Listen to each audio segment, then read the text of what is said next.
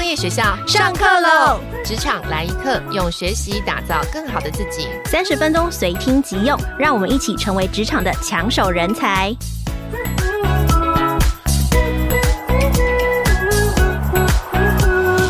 Hello，听众朋友，大家好，我是《经理人月刊》的资深主编邵贝轩，我是贝轩，欢迎收听《经理人 Podcast》。今天的单元是职场来一课，那我们要采访经验丰富的老师来为我们解答大家在职场上会遇到的难题。那今天呢，要来跟我们分享的呢是起初国际台湾分公司的执行长陈焕婷老师。那他擅长教练式领导跟团队激励，他拥有一万场以上的授课经验。那在我们经理人的这个新商业学校，已经连续六年开课，累积近五千名主管受训。那他也是很多企业合作的对象，例如台积电、星巴克、中国信托等等。那我在这里先请焕婷老师来跟我们大家打声招呼吧。好的，裴轩，还有各位听众，大家好。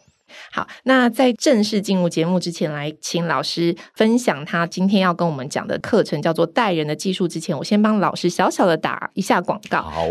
好，老师即将要在我们的经理人的这个新商业学校开课啊。那开课的时间呢是九月二十二号跟十月二十号两天非常扎实的课程哦。这堂课的名称叫做。带人的技术，那总共用两大主题：教练领导学跟关键指导力。然后两大主题、三个原则，有四个心法，教一些中阶主管跟你如果要准备带人生中阶主管，或是你在带人上有困扰的话，你要如何带出得力的部署，或者是说，如果你有任何在职场上带人的难题，我相信在这两天的课程里面都可以得到呃蛮好的解答。那如果你有兴趣这个课程的话，我们现在你点开我们今天这个节目下方的这资讯栏，有限时八二折的优惠。这个限时是你要两天都全程参与这个老师的课程才有这个优惠。好，OK。那今天我们的主题叫带人的技术哦，分教练领导力跟关键指导力哦。呃，我其实觉得有时候在，尤其是我们在职场上最常遇见的困惑，假设哦，你比方说你工作做到了一个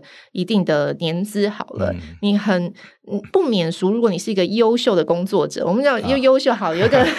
还不错的成绩，对对年资对也到了， 绩效也不错。对你很有可能第一个面临就是，哎、哎、老板想要升你做主管嘛，嗯但你可能自己也想升啊，因为你想说，哎呀，总是要做主管，啊你才有那个钱嘛。是是， OK，但从一个前线的工作者到转换到中阶主管哦，我觉得他会面临非常多的。呃，我们讲问题也好，困扰也好，因为以前你只要管好你自己的工作嘛嗯对，现在你要开始不只要管好自己的工作，你还要管好别人的工 作，多难的事情还要啊！达到绩效，对不对对？嗯 OK，那我现在稍稍引用一个调查，就 Forbes 今年三月有个新闻，他引用了一些大学的研究，就发现组织中的中阶主管哦，他们的抑郁和焦虑程度更高。那他们都在焦虑什么呢？嗯主要来源就是第一个上下级之间的冲突，OK，这可以想象嘛。第二种各种业绩压力，嗯比方说就是要达到目标，要按时完成任务对，还要满足客户需求，然后还有还有你要留住员 工、支持员工，哇塞，你要做的工作非常的多，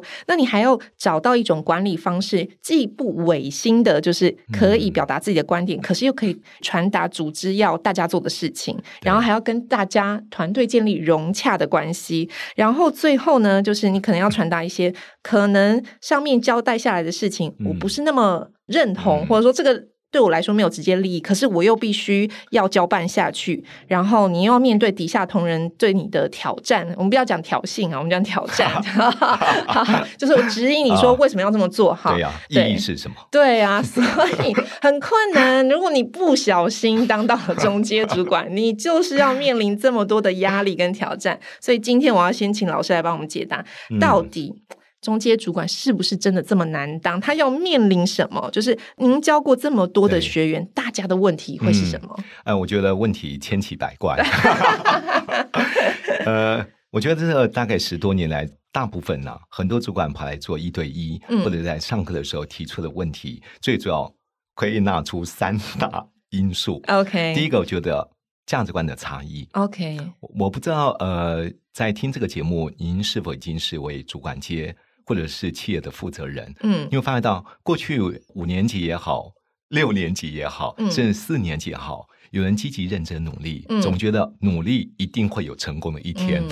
嗯，那也因为生活经济的压力，嗯不得不努力，总要 OK 活下去嘛。但现在 小是朋友并不见得如此。嗯好、我们发觉到九零年后、八零年后，有时候追求快乐不见得追求卓越，哦，创意灵，活多，抗压耐压很薄弱。嗯嗯嗯，所以有时候你要扣群他什么？他说：“那为什么一定要这么做对啊，我 我想要追求生活与工作的平衡，我现在非常强调这两件是这是件事对对情对。那如果当主管身上的钱只有这么一点点，或者说跟我接下来要扛的压力比起来对，我觉得美和哈，嗯那那那我还要升嘛？他会有很多很？”多的没困错，惑嗯没。错。而且有时候他看你这么累，他说：“我看你当主管都快家破人亡 了。”我才不要像你这样呢，嗯对不嗯对？所以我发觉到这个时代的价值观跟过去完全有很大的差异。是这也是我们在上课过程当中，很多主管告诉我们的第一个面临最大的挑战。嗯嗯，那嗯第二个呢，当然是沟通的方法。嗯嗯嗯，因为价值观不同，你当然不能用过去比较权威、命令或上对下要求的方式来嗯面对你的下一个世代的员工。是对他们而言，呃，如果你在谈话时候极快重，他会觉得你很不尊重我；啊，OK 哦，如果你直接点出他的问题，他会觉得，我觉得你讲话蛮机车的。 有时候，对于某些有很有底气的员工，所谓底气就是他不见得有很好的专业力，是， 但呢，他有很好的经济力，嗯他可能当下就呛你。嗯好，因为我又不差这一份工作，对啊我那这么这那我份不工做作做不开心，我我就会对，，那我不做嗯总可以吧？对哦因为曾经有一个主管跑来跟我说：“老师，你知道吗？我们公司接了一个大的专案，嗯这个专案呢会让我们公司反正在这一季至少会有一千万以上的进账， ，OK，那获利还蛮高的，就嗯要求所有的部门这一个月一定要加班。嗯嗯嗯，结果他里面有一个大概八十六年次吧，我记得，嗯他跟我说：“你知道这个小朋友，我第一天告诉他要加班，他跟我说：‘老板，你让你告诉我加班的意义是什么？’ 嗯他说：‘意义是什么？’嗯，意义就是你加班会有加班费啊，谁要加班费？ 对呀，这真的是现在的同学们或者同事们可能会有的，对，所以你不能用过去传统的想法、传统的观念，然后呢去要求新时代员工要为这个团队积极、认真、努力和卖命，对他 OK 们而言是非常困难的。嗯，对，嗯那第三个就是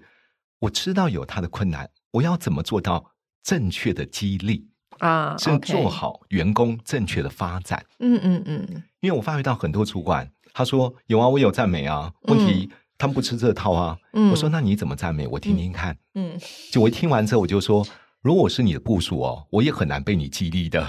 他都怎么赞美？好，我们发觉到很多主管的赞美有三种不当的赞美。 OK 第一个，我们叫模糊性的赞美，就是所有的赞美只说一句话，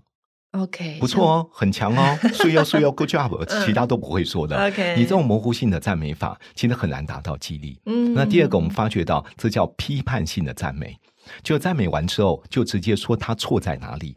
哦，但是以前不是都有一种说法叫三明治赞美法？ 对，有我就没有发觉，到很多人有一种迷思。哦 嗯举例，Kelly，你做事真的很积极认真，嗯只是哦，你真的太粗心了。我就发觉到哦你接下一定没有好话， OK，不是说哦 but- yes，就是说不是说你不能指出他的 问题，是而是你每次赞美就连接他的错误，啊，他就知道接下来一定没有好话。所以他就会觉得说，你没有没有没有，你没有要赞美你，你只是为了要批评我、骂我，对然后用你的赞美来掩饰你想骂 Yes，我这件然后事情。缓和一下气氛嘛。 那第三个叫做目的性的赞美， OK，就是赞美完之后叫他多做一件事。哦， a l 你做事积极认真、负责用心，这几年来交代你的专案，你都能够如期做到。嗯像公司有一个非常重要的专案，就交给你了 OK 听得超火大的。，对为，什么每次都交给我？就地 a l 根本没事做啊。嗯你有发觉到，如果你的赞美违反刚刚三个我们说的模糊性，还有这个目的性，嗯还有就批判性啊。好对，所以三个赞美当中，如果你违反任何一项，嗯其实都很难达到应有的激励。嗯嗯，对啊嗯所以其实你看，连个赞美都这么困难，嗯那更别说假设我以后我我在中介主管这个常见的呃，我去我们说职场常见的场景，我要交办事情，嗯或者是说你出错了，我必须要指正你，对引导你到哎这样做事的方法比较正确，或嗯我希望你怎么做。我觉得那个沟通上会更困难，连赞美他都会觉对得啊哇，有这么多 mega 啊。OK，所以刚刚老师提醒的这三个赞美，中间主管不要犯。 是是，那至于要怎么做到，其实赞美也当然有很多的方法。呃，在课程中为什么要教很多主管学会如何做激励？嗯你以为这样子说话好像可以帮助他追求卓越，嗯其实听完之后他更更加的不舒服。嗯所以有些话先说什么，后说什么，再说什么，嗯通常比较容易达到双赢。嗯这也是课程我们很希望给很多主管实际的情境脚本，嗯，让他实际透过练习学会这些词汇。嗯嗯，否则，嗯一个主管如果很有心待人，却没有精准的表达力，嗯很难会有影响力。好，那刚刚老师提到就是说，嗯，我们赞美其实赞美不当，很容易变成一种，其实接收的人不嗯见得真的觉得你在赞美他，他反而觉得我被骂了，对啊或者，说你有别有企图的 赞美他。嗯那我可以先请老师教我们，就是说，好，假设我要激励这个员工，或者是说我希望引导他。就做我教他做的事情，对我应该要怎么样开启这个对话？我们就赞美来讲，就引导来对说，什么样才是比较好的方式呢？呃，方法其实非常多。教练式辅导当中，不管你使用什么样的技术，一定要把握第一个温和坚定的态度。 OK，我觉得这个原则很重要。嗯有些人的表达，所以他眼神、表情让对方看了就不舒服， 就那一张脸哦，我看了就不爽。所以我发觉到有些人的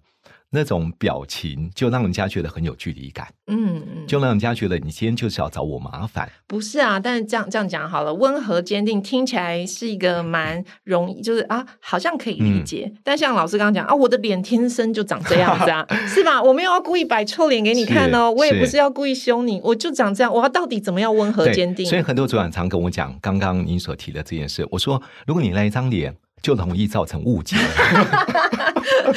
那你要不要多一点微笑呢？哦，对不对 OK 微笑可以在瞬间建立亲和的沟通氛围， 嗯，让对方觉得你好像不爽，好好像不是对我不满，嗯会降低对方对你的抵挡 OK 或者对你的防卫之心。嗯嗯所以温和的态度可以避免对方的反抗，嗯，那嗯坚定的规范就叫做柔柔的坚持嗯，避免对方逃避该面对的问题。嗯嗯嗯，所以在教练呃整个辅导的过程中，第一个温和坚定态度非常重要。嗯第二个叫做平等尊重的对待，嗯嗯嗯嗯，就是我在 coach 你的过程中，基本上我不是用要求和命令，嗯嗯嗯因为这种以上对下会导致对方跟你有点有点不舒服的沟通氛围，嗯甚至会心里面觉得对你又来了。嗯那所谓的平等，就是就算我是你的主管，嗯我在跟你谈话是，我跟你是对等的，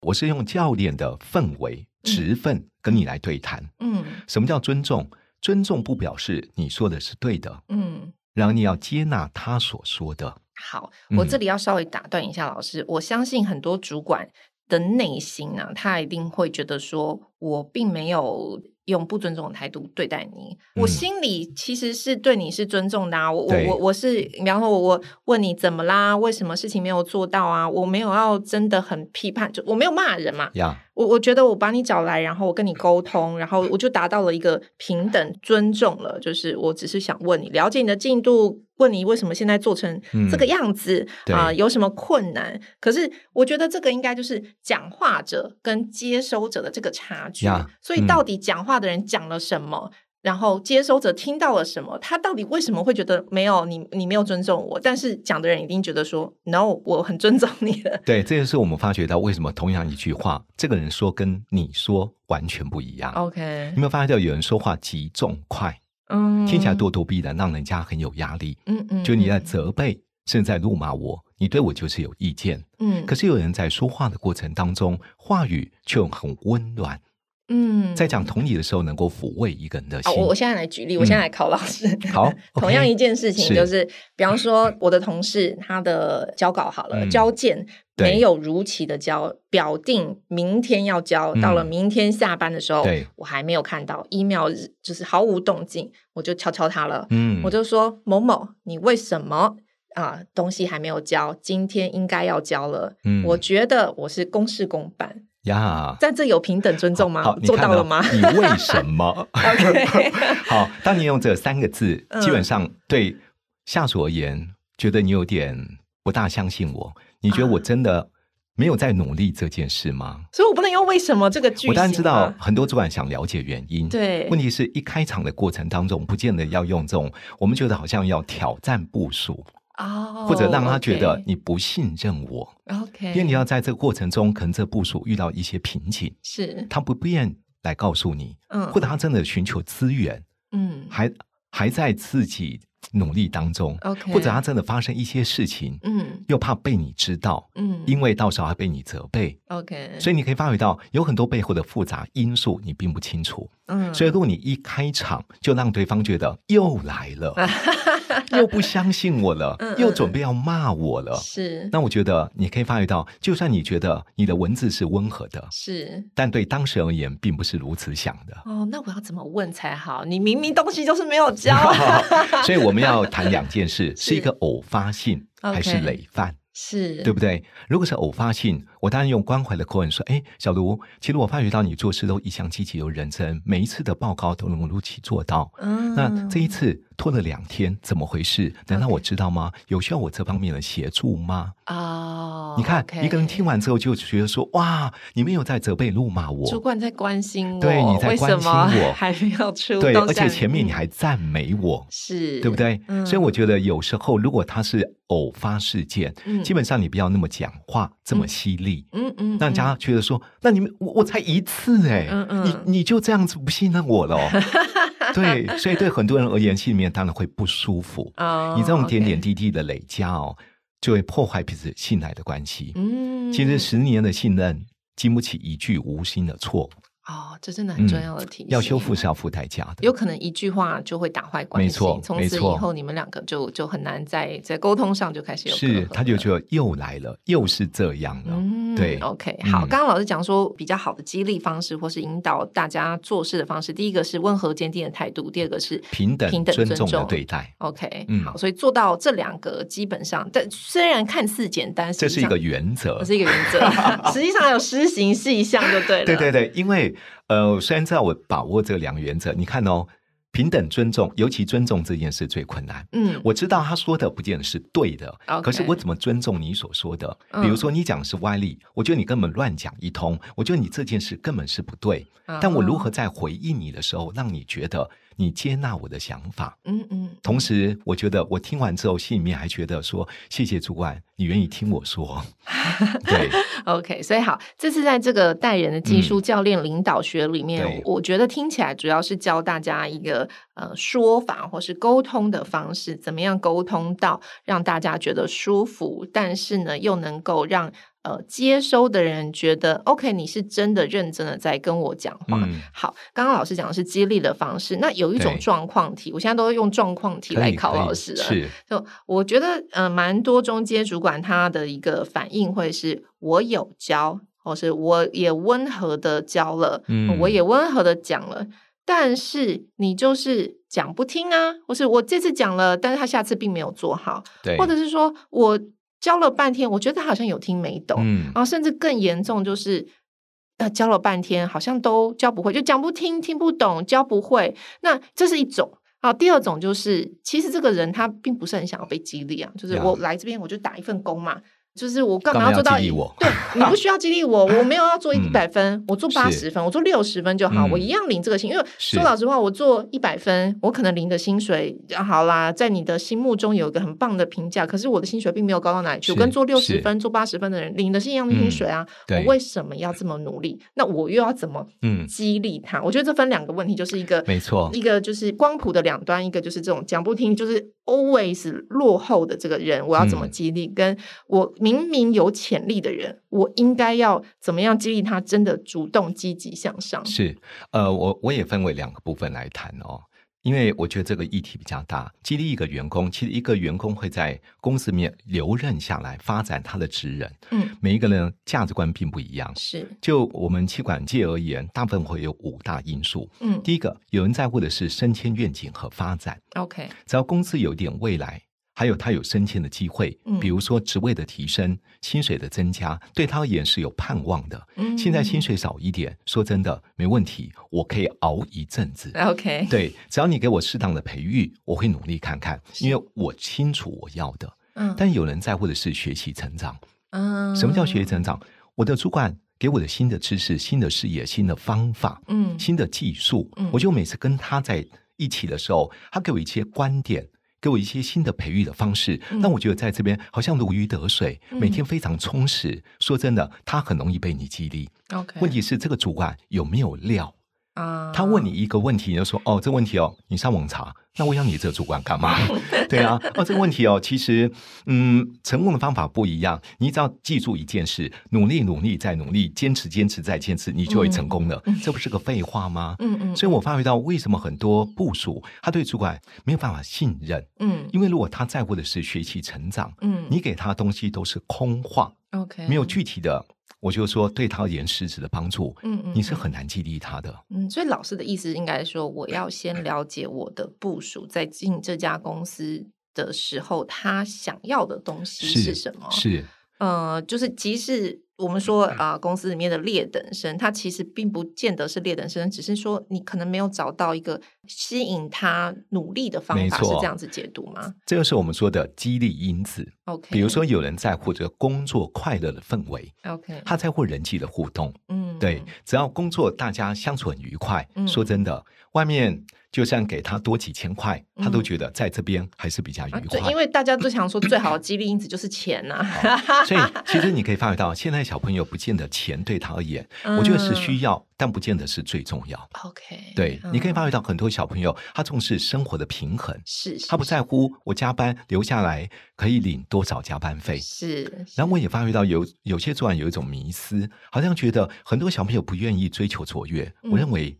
在我自己的辅导个案里面，我觉得这是一个偏见。嗯哦，是，我发觉到很多小朋友他不是不愿意追求卓越，好你有没有找到他激励的因子， OK 让他愿意追求卓越？嗯，嗯第二个，其实大部分的人还是希望自己能够找到自我的价值。嗯 OK，如果你能够用心待他，嗯用心多一点聆听，嗯甚至跟他建立一点关系，嗯你就会知道当初为什么他会选择这家公司，他的动机还有他真正的目的。嗯 OK，对，，阳光、空气、水，缺一都不可。嗯，然后你了解什么是他的阳光、空气、水吗？嗯嗯你看，有人在乎的是实质收入，嗯你不要跟我讲未来，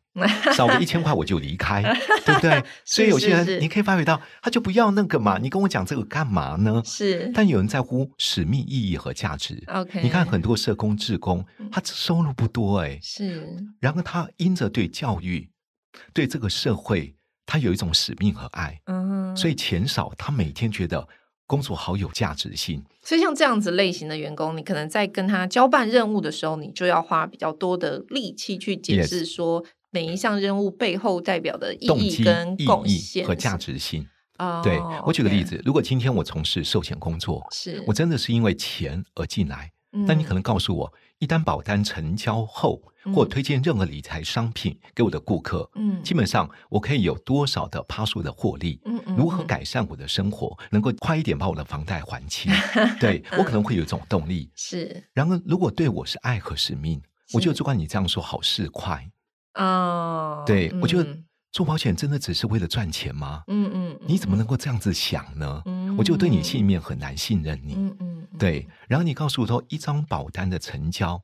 是帮助一个家庭的改变。嗯嗯，对，你知道，当你跟他讲一点理赔的故事，他听了都是热泪盈眶，嗯他觉得今天不是成交一个顾客，嗯是帮助一个生命。嗯，所以我觉得，当主管在 coaching 部署的过程中，第一个你要对他价值观有充分的认识与理解，以 OK 不是你认为他重要的是什么，而是嗯你在花时间建立关系。啊，你没有花时这间倒建立是关一系个我没想过的事是情。但是这样等于说我主管就要花非常多的时间，因为等于说每个人重视的事情不太一样。呀、每个人想要在这家公司想要获得的，或者想要的关系就不太一样。所以，呃，我们以前常说，主管说啊，带人要带心，这个带心感觉是有一个非常庞大的是方法，或是一个我要花很多时间才能够真的带好团队的。对，其实我们可以回想，什么是你尊敬的领袖？嗯嗯我大部分觉得真的是你的心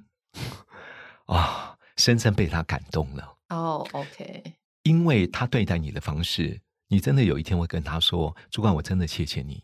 嗯，好在我在公司是你带我的。嗯，那你留给他的不是印象，嗯，是深远美好的影响。嗯嗯而这种影响一定有关系上的建立。嗯，其实做主管一定要做两件事，嗯一个叫关系，一个叫绩效。 OK，重绩效忽略关系，留不住好人才；嗯重关系拿不出绩效，这叫保姆，不叫领导。嗯，所以，其实不管是中高阶主管，其实要达成绩效，还有维系关系，嗯嗯，实际上是满满的挑战的。嗯，因此，才更需要上课，嗯嗯，因为专业力跟领导力完全不一样。嗯，有些人真的绩效辉煌，单兵作战绝对没问题。嗯，所以嗯因为绩效很好，资历差不多嗯，就拔擢成为主管。嗯嗯，那领导力嗯不是天赋，嗯我不可否认，有些人真的很有天赋嗯嗯。然后我相信大多数、大多数嗯都要经过后天嗯刻意的练习嗯、心态的转化，嗯甚至透过真的不断的学习，嗯慢慢成为领袖，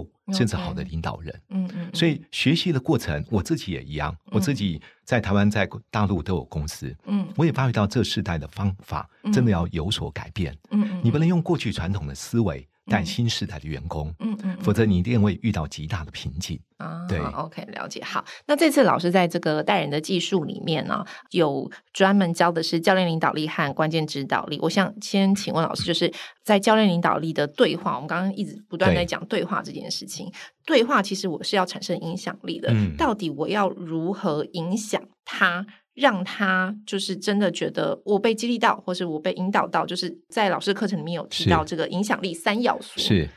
影响你三要素就包含一个人说话的过程有文字内容、 OK，声音语调嗯、表情、肢体，嗯哦这叫影响力三要素。哇，声音、语调跟嗯表情、肢体也很重要。真的，我一直以为就是我们只要把内容就是让嗯让他讲到听得进去就可以 了。所以你可以发觉到一个，刚一开始就说为什么同样一句话，嗯他说跟我说差异这么大，嗯，有人说起来就真的能够让人家听完之后，哇，好受安慰，大受鼓励。是那有人觉得你在话术我，哦，我觉得你对在你在画 SOP 你在画大 饼。 对，所以我发觉到有时候文字虽然有它的影响，你的声音、你的表情都会有增加你说话的说服力。哦，对 o k 比如说同样一段文字，好，我们来随便讲一个同理的话语好了。嗯好，当部署遇到任何问题的时候，常常很习惯有人会负面思考，嗯，有人会有所抱怨，对。甚至有人会觉得做不到，资源不够，人手不足。就是你常常有时候就交办这种啊，你只有交办，你只有给我目标，然后你要是我达成，你什么东西都没给我，对对吧？我想这对是一个蛮常见的对，状我况。所以我们来举一个实际个案，比如说他跟你说：“主管，我不是不愿意做啊，人手也不足，资源也不够，嗯而，且这么短时辰要做完，是见鬼，这怎么做得到嘛？”。对，嗯好，通常主管一听完这种话会怎么说？那怎么样？那你是不做是不是？你干嘛要这样子讲呢？嗯嗯那有些主管说：“哎呦，你也不要这么想嘛。其实大家每个人资源手边都一样啊，嗯，每一个部门人手也不足啊。那为什么人家做得到，你做不到呢？是你为什么老是有这么多理由和借口啊？对你有没有发觉到你说的超有道理，然后没有一句我听得进去？对，所以我们在教练辅导的时候，常提到一件事：听到任何的负面的抱怨，第一个先做同理， o k 同理不表示他说的是对的，然后你要接纳他所说的。这就是我们刚说平等尊重的对待。怎么个同好理法？所以听到他的抱怨，第一句话就这么说：“你说 a l a n 这个专案确实有它的挑战，嗯挑战是一个正向文字。 OK，第二句，话，压力确实不小。嗯，第三句话，换作是我也是一样。嗯最后一句要说，这阵子的确辛辛苦苦你你了了。 好，这叫同你理觉四你句觉得好话。好 OK， 好，所以我发觉到有些主管啊，原来讲这种话，我说，其实你想想看嘛，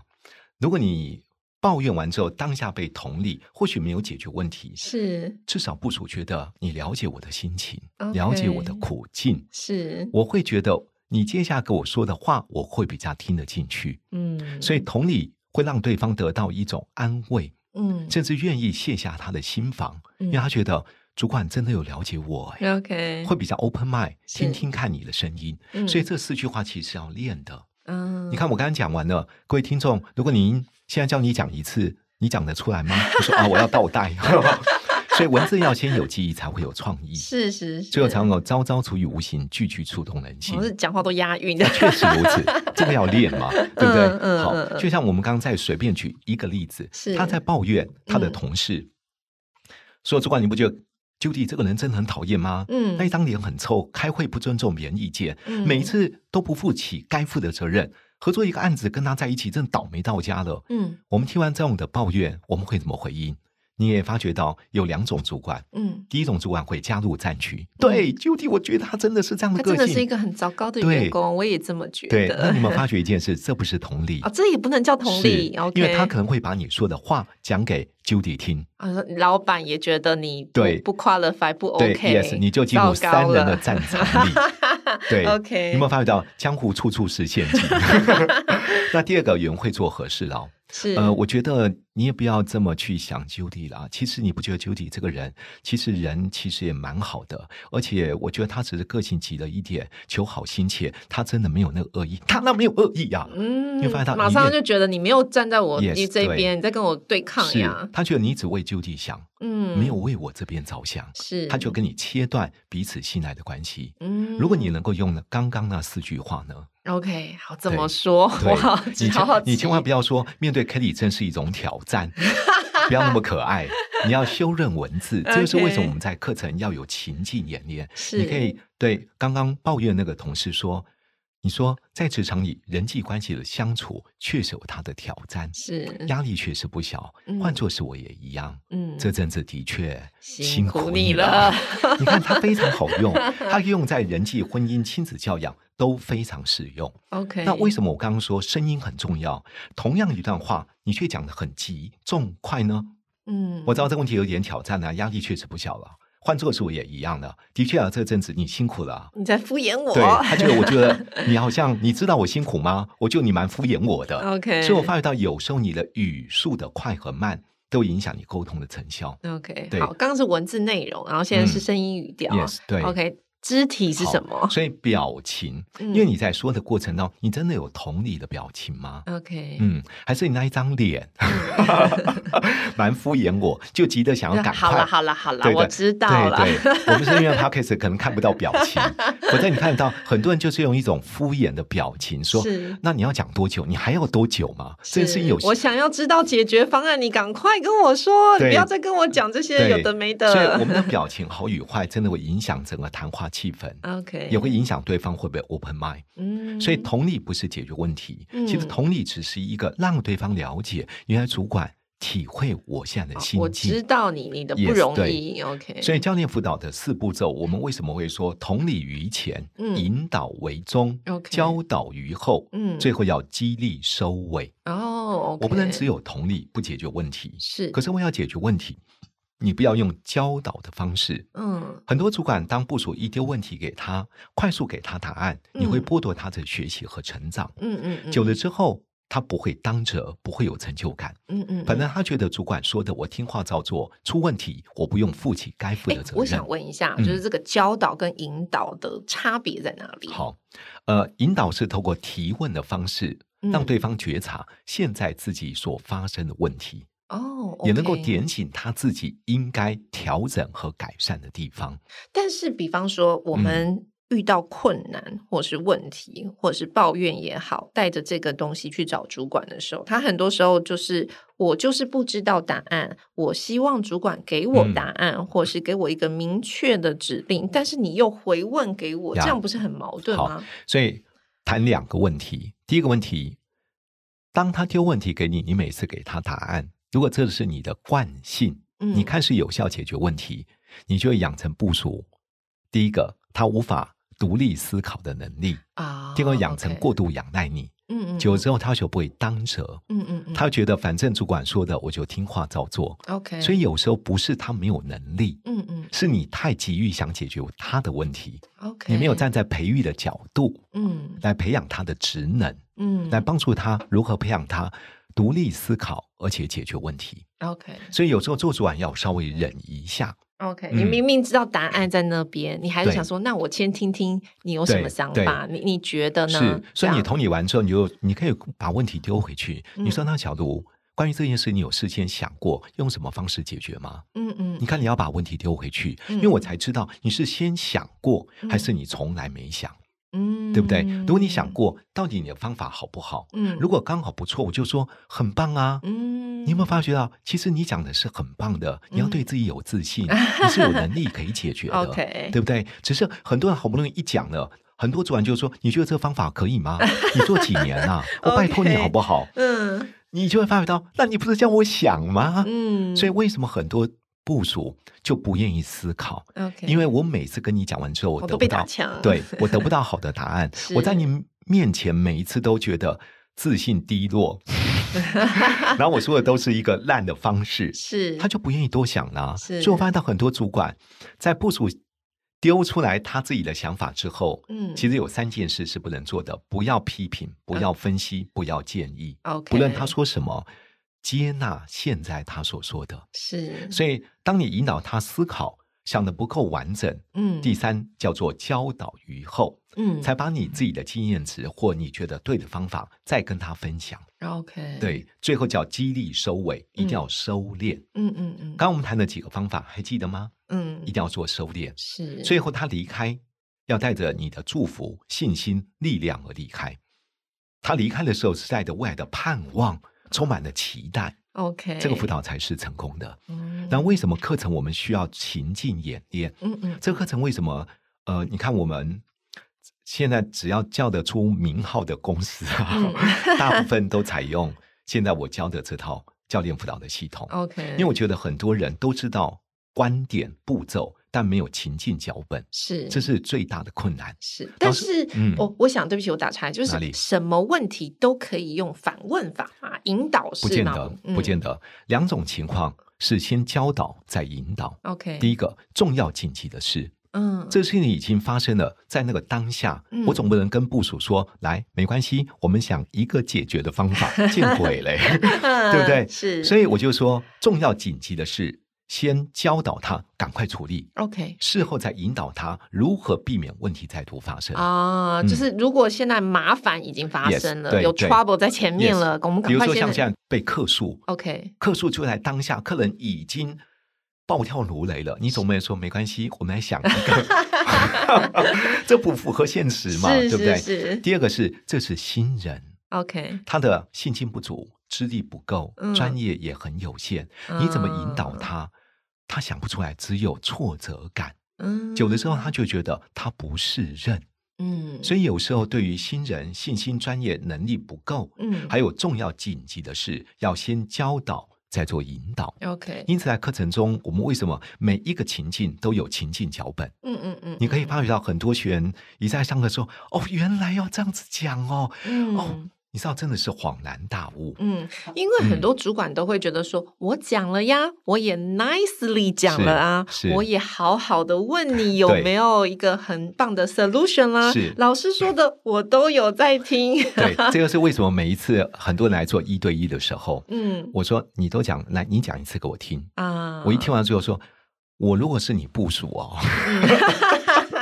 我很难不单被你激励，我甚至觉得你要这样这样挑衅我。嗯，对，所以我觉得 OK 很多主管有一种迷思，是觉得好像他有把握出原则。嗯，然后你在用字遣词如果使用错误，嗯嗯，其实你会发觉到那个当下氛围，你会从本来的一种安全信赖变成了抵挡和防御你。哦、嗯 o k 好，了解。所以刚刚讲的是关键对话，就是在对话里面，其实是应该是强调怎么说，是怎么？说是它是一个比任何事情，我觉得它是都都在那个上面的，是就不是说我有这些原则，我有这些句型，而是你说话的方式，它会影响到底部署能不能够接收你要跟他讲的话。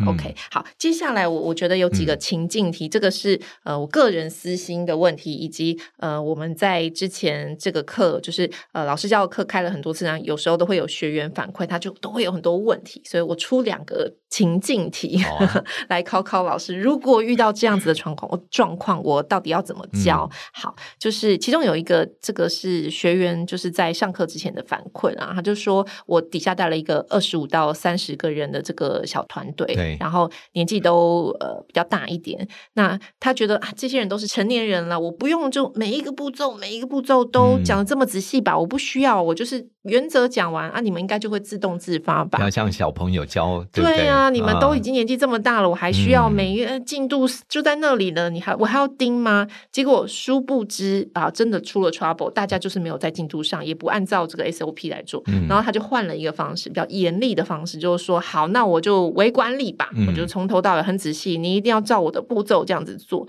然后结果没想到这些人就说，呃，组长太严了。嗯 好 OK，好，就是好像就是这些这些就是。对，最后的问题就会嗯导致这一批人来、来了又走，然后都留嗯任不久。没错，所以我在这个维管理跟我在这个放任，我不讲放任，就是我在尊重人之间，我到底要怎么样取得平衡呢？呃，所以大家听这个概念，有没有发觉一个非常极端的情境，就是过与不及，嗯都会出问题，是，对不对？当你不及，意思就是说，你以为听讲示范他就会学会吗？绝对嗯不会的，是，因为我们都知道一句话，其实上我们课的人学员都知道，叫做练习的次数决定熟练的程度。哦，这句话很重要，练习的次数决定熟练的程度。没，错，嗯当一个主管讲完之后，我只有基础的理解，嗯，更不要说我还没有反问主管说：“哎，主管，你的意思是不是你还没有澄清语义？”因为听的跟说的中间一定有 gap 存在。啊，部署如果发觉到主管是一个比较威严性的主管，是实际上是不敢提问的。啊，嗯，所以接收到的资讯不见得是完全正确。是，第二个部分，如果不正确，我就开始去做，嗯你会发觉到一定是做错。嗯，做错，心里面想说，那 难道我还要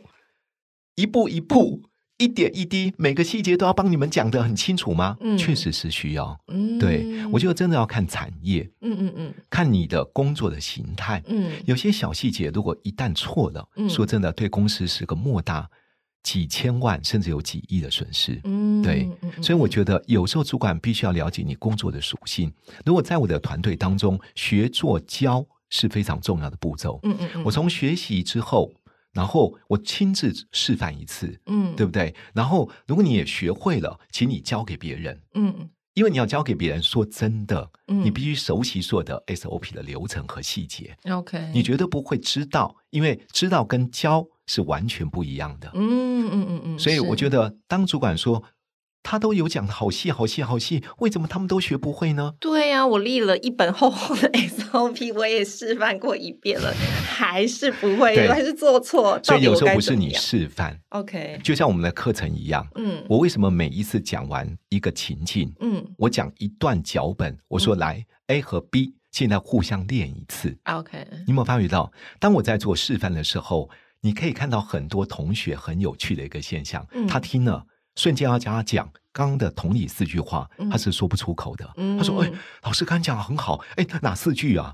对他居然忘得蛮彻底的。是那更不要说离开这个教室，一路颠簸回去，该忘的都忘得差不多了。是，所以有时候完了之后要让他亲自实际做示范，啊但是一次无法内化， OK，就像刚刚说的，次数决定熟练的程度。嗯嗯嗯，所以有时候 A 和 B 相互做练习，完了之后，如果时间允许嗯，请他在台上示范给大家看，教大家刚那句话怎么讲，嗯因为他突然会发觉到，哇，我要教给别人了。嗯嗯嗯，你会发觉到他的逻辑思维会刻意建立有一种逻辑感，嗯，因为在教的时候要整合你的思绪，哦，对， OK，其实你 OK 更能够内化这些技巧。这个这个，我觉得倒是一个很好的提醒。嗯示范一次是不够的是，因为是很多时候主管就会觉得说，我告诉你了，然后我也示范给你看了，我就期待你下次做好对。那也许没有做到一百分，也期待你做到八十分。是可是实际上，在这个过程，我并没有澄清到底你理解了，在那个当下，没我错没有澄清到我到底这个人理解了多少，接收到了多少，嗯当下就示范，那他还是有可能会忘，人都对有忘性嘛，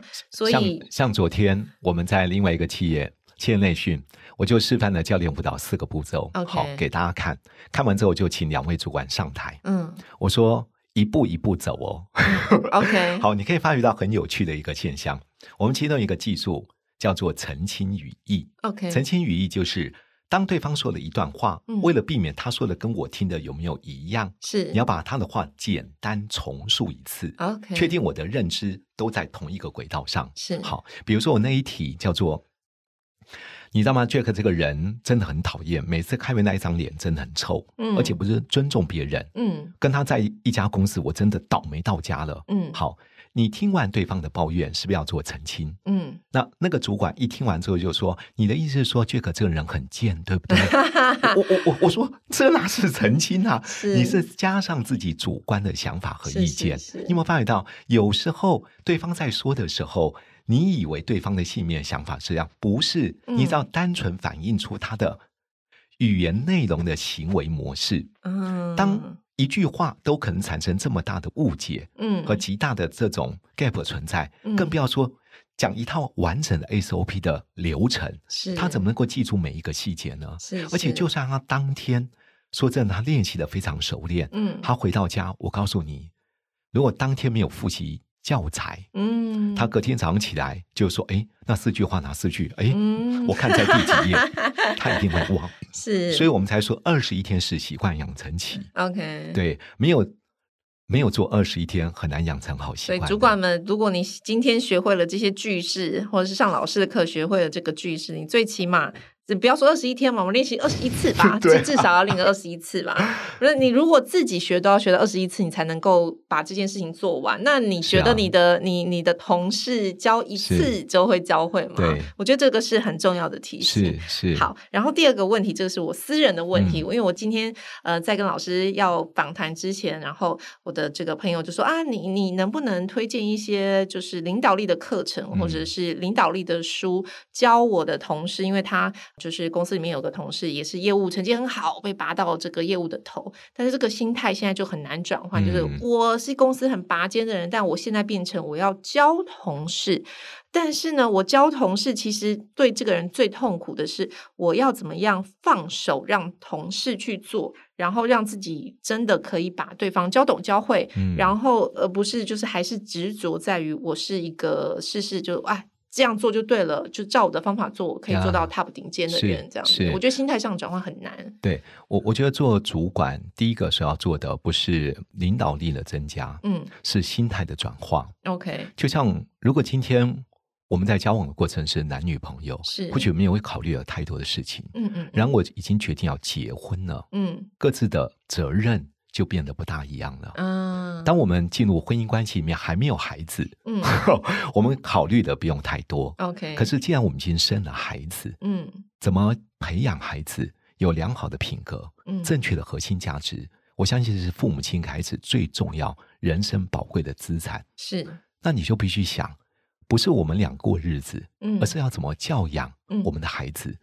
对不对？嗯同样，你成为主管后，你考虑的可能不是个人的绩效了，是你要考虑整个团队，比如说大家如何的有共好的核心文化。嗯嗯嗯大家在合作一个专案的时候，能够愿意当责，嗯嗯我还要激励团队，我还要培育他，发展他的职能，嗯让他相信在公司里面有未来更好的盼望。嗯嗯这个实际上，这种领导力、这种辅导力是要透过后天来学习。 OK，所以，除了心态的转换，基本上就是技能的增加，嗯嗯，这是缺一不可。一个叫心法，嗯一个叫技法。嗯所以，做主管真的是不简单。嗯，所以，当你决定要升任主管，嗯不 是是告诉自己说太棒了，可以加 薪了。 当然，头我们痛现的头痛的开始，对我们当然知道这是一个嗯，对自己未来有一个不一样人生的一种转化。嗯嗯，然后更要知道的是，你已经决定，你下了决定要成为领导人，嗯你就必须在心境里面做调整。嗯，对其实你被升到那个位置，内心我觉得第一件事就是我我我我做事的方式一定要不一样了。嗯，对啊，我觉得这个是蛮多中介主管或是第一次当主管的人，他可能还没有意识到的事情。对，他就觉得我只要把我以前做的好的事情交给大家，大家就会跟我做的一样，对或者我把这个一套延续上来，我应该还还有，但殊不知其实这个中间需要转移的过程，是是，而且嗯你的你的特质、你的天赋、你的专业，呃，有时候你的部署跟你完全不一样，啊，是对不对？你要因人而异来做培育， ？OK，你不能一套打遍天下无敌手。是这这是这是这真太困的哦难，了，所以为什么我们在呃今年办的这个课的第二堂课，嗯关键指导力，我们有一堂课，就是你可以快速了解你部署是哪一类型的人，嗯要用他的方法与他对话。会有一个像心理测验的东 Yes，西吗？ 你的沟通，你的沟通就会变得有效率，也会有效果。哦哦，OK，嗯不会只是用自己的习惯、个性来做辅导。 OK，嗯好，理解。好，那节目最后，我想要请老师给主管或是领导者一个嗯比较核心的概念，或是也好，建议也好，就是你认为带人最重要的是什么？老师不可以回答带人带薪，这个带人带薪嗯我已经知道是了， 啊就是对呃，什么样子的核心概念，或者我应该要怎么样做才会是一个。呃，真的就是大家呃受人推崇或是愿意跟随的的主管或领导者吧。，好，我觉得要回到那个初心，嗯就是当初你为什么要成为一位主管？嗯，嗯我觉得那个初心的动机很重要。嗯，就像我们公司一进门就一句 slogan：自始至终莫忘初衷。嗯当我做主管，不管你当年动机为何，嗯那个初心就是要培育、帮助。我今天找你来谈，不是嗯为了要骂你、责备你，嗯，我是要协助你。嗯，你有能力可以发展出更好的职能，嗯，你有这种潜质，嗯你有这种，至少我所看到的你是用信心的眼光看着你，嗯是用祝福的话语来激励你。嗯嗯一个主管如果有信心的眼、祝福的口，嗯本着那个初心，嗯你会用爱心说诚实话，嗯不会用情绪来说话。啊 OK 对，所以我觉得长保那份初心是非常重要的。嗯你那个初心一旦能够维持得住，你可以发觉到，虽然他有时候讲的一些话，你听起来真的有点不舒服， 嗯你内心有点很大的冲突和折磨，嗯甚至他讲话那个样子，嗯你慢慢慢慢拉回来，就说，嗯，毕竟我就是一个领导人。嗯 要自己给自己不不断洗脑啊是是是， 嗯当你知道你是一个领导者，你的包容力真的要随着随着你自己人生的阅历也好，还有嗯随你心态转换也好，我不是说你能够一次到位，嗯嗯然后你总要比昨天更进步一点。 OK 我过去可能不自觉会用教导，然后我听完今天这个节目，嗯我是否明天开始学习引导？嗯我过去如果没有同理我的同事，因为嗯我讲话急重快，嗯我能不能在今天听完这四句话，嗯待会呢，我听到我同事又在抱怨哪一件事的时候，我就说我知道这个问题有点挑战，嗯你看回应， 嗯你也会成为更好的你自己。 OK 那我觉得，当你学会这些方法，就是火热的心加上智慧的言语，你成为一个真的让人家觉得能够在你的团队里面，是我这一生最大的祝福。哎，我最对后问一个啊，嗯就是假设像刚刚老师的听众说，你要回归到你的初心，到底当主管是为什么？如果今天有一个 人是说我当主管就是为了钱比较多啊，这个人就不适合当主管嘛？好，不见得。我举个例子，很多医生为什么要当医生？嗯，他不见得有悬壶济 Yes，世的对这个这个大爱。我我常在很多 医院里面讲课的时候，台下都医生，我说你当年是为了爱和使命当医生呢，请各位医师举个手，嗯嗯几乎八成九成头都低下来。嗯，OK，我说，然后你现在你觉得做医生，你真的带了爱和使命的，请你举手，嗯，大概有七成六成左右人会举手。我说哦，为什么你过去不是，现在是？嗯，我说我自己也一样，嗯我当年不是为了爱和使命投入教育，嗯投入公益，嗯，真的，而是我刚开始想改变我自己，嗯透过学习和成长，我想让自己变得更好， OK，真的想要让自己改变我自己的性格，增加我自己、或许在职场上面的竞争力。嗯，然后随着我自己人生的阅历，还有专业的累加，嗯，我开始把我所学的与别人分享。嗯有一天我走在路上，有人拍了我肩膀说：“老师，你不认识我没关系，嗯在十多年前我听过你的课，嗯因为你告诉我一件事，使我重新跟我的孩子找到新的相处模式。 OK，我孩子不再逃家了，哇所以好我感发觉人到，哦对，所以我发觉到，原来方法一旦对，孩子真的会走到对的路的。哦所以老师真的谢谢你，哇，你会突然觉得你的工作是有意义和价值哦的。我说医，生，我们不是一样吗？嗯嗯，当一个病患握着你的手说：“医生，谢谢你，嗯，谢谢你帮我开这个刀。”嗯要不是你，可能孩子就没有妈妈了。嗯你会觉得你嗯嗯工作很有意义和价值。嗯所以我觉得，或许我们当初的核心动机并不是如此。嗯嗯，然后你在工作上面你用心对人，嗯，嗯你回到那个工作的核心初心，是你会发觉到，你会慢慢找到那份工作属于你的价值。啊，对我觉得那才是真的我们叫就做是初心。嗯呃，如果你在你工作的过程里面，你发现你真的有替别人带来好的 Yes 影响力。嗯，我觉得那个比就是我我当初抱的什么信念，当然它还是很对重要，但是可能他的信念是功利的。可是当你发现你是有影响力的人，你是真的对别人带来正向好的影响力，你会觉得哇，原来我的这份工作是更重要，是有是 meaning 的。对你会更愿意去担任我们说责骂也好，嗯扛责就是扛更多无形的压力也好，但你会觉得啊。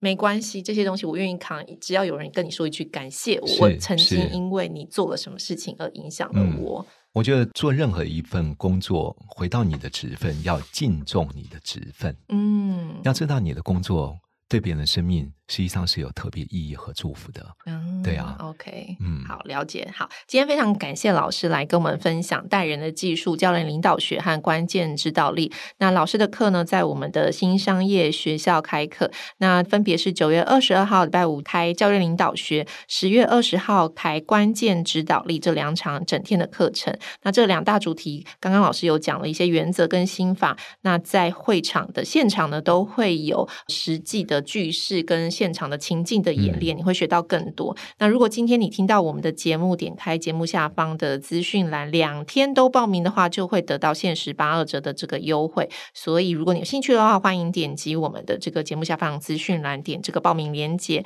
那也小小替我们经理人的这个年度活动宣传一下，经理人百大 MVP 每年年底的这个百大 MVP 报名已经开始上线了，所以如果你想要加入我们今年经理人百大 MVP 的这个活动的话，也欢迎点击本集节目下方的资讯栏。那我们每年都会遴选各行各业一百位杰出的领导者，也欢迎你如果想要替你的公司增加曝光也好，或者是想要带你的团队一起获得别人的鼓励，分享你的故事也好，都欢迎你报名我们经理人百大 MVP 的活动。好，今天非常谢谢焕婷老师来跟我们分享。谢谢，谢谢各位听众，谢谢贝轩，好，谢谢，那今天的节目到这拜拜喽，拜拜